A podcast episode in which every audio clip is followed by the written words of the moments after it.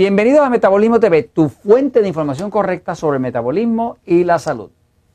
El hígado de vaca y la vitamina B. Yo soy Frank Suárez, especialista en obesidad y metabolismo. Tenemos una persona que nos pregunta desde Argentina. Argentina, debe ser un gaucho. Dice, ah, este amigo nos pregunta, dice, le escribo desde Argentina y quería preguntarle si el hígado de vaca es una buena opción para aportar al cuerpo la vitamina B, ya que una deficiencia de esta, o sea, de la vitamina B, puede trancar el metabolismo, eso es verdad, e impedir de seguir bajando de peso. Ok, pues vamos a explicar un poquitito sobre este tema de eh, el hígado de vaca, la vitamina B y demás.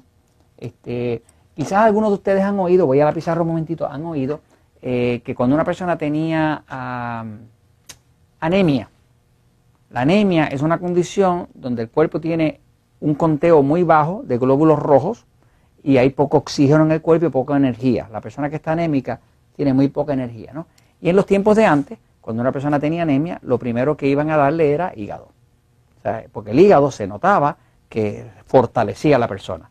Es lógico que el hígado fortalezca a una persona, el hígado de vaca, eh, hígado de res, y es lógico que lo haga porque el hígado es una fuente, hígado, el hígado es una fuente principal de vitamina B, vitaminas B, o sea, el complejo B completo lo tiene, B1, B2, B3, todo eso, pero también es una fuente completa de, hierro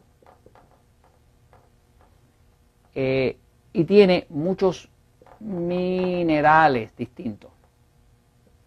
O sea, que una persona cuando padecía de anemia, pues en los tiempos de antes, me, contaba mi papá, pues que le daban hígado, le daban hígado para que lo sacaran de la anemia, ¿no? Ahora, eso es el conocimiento que había hasta ese punto.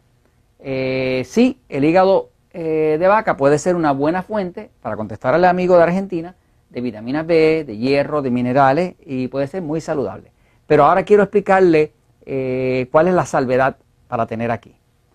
Si una persona tiene un sistema nervioso pasivo, como el mío, sistema nervioso pasivo, si usted tiene duda, vaya al episodio número 199 de Metabolismo TV, vea ese episodio, que son unos minutos, y determine si su sistema nervioso es pasivo o es excitado. ¿no? Por ejemplo, mi sistema nervioso, el de Frank Suárez, es pasivo.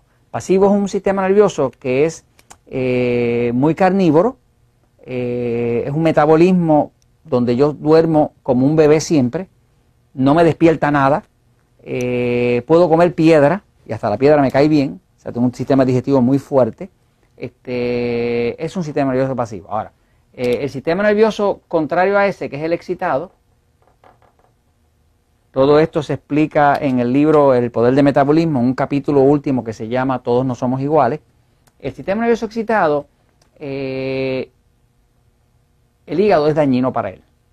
Una persona que tenga sistema nervioso excitado no debe realmente consumir órganos del cuerpo, porque los órganos de,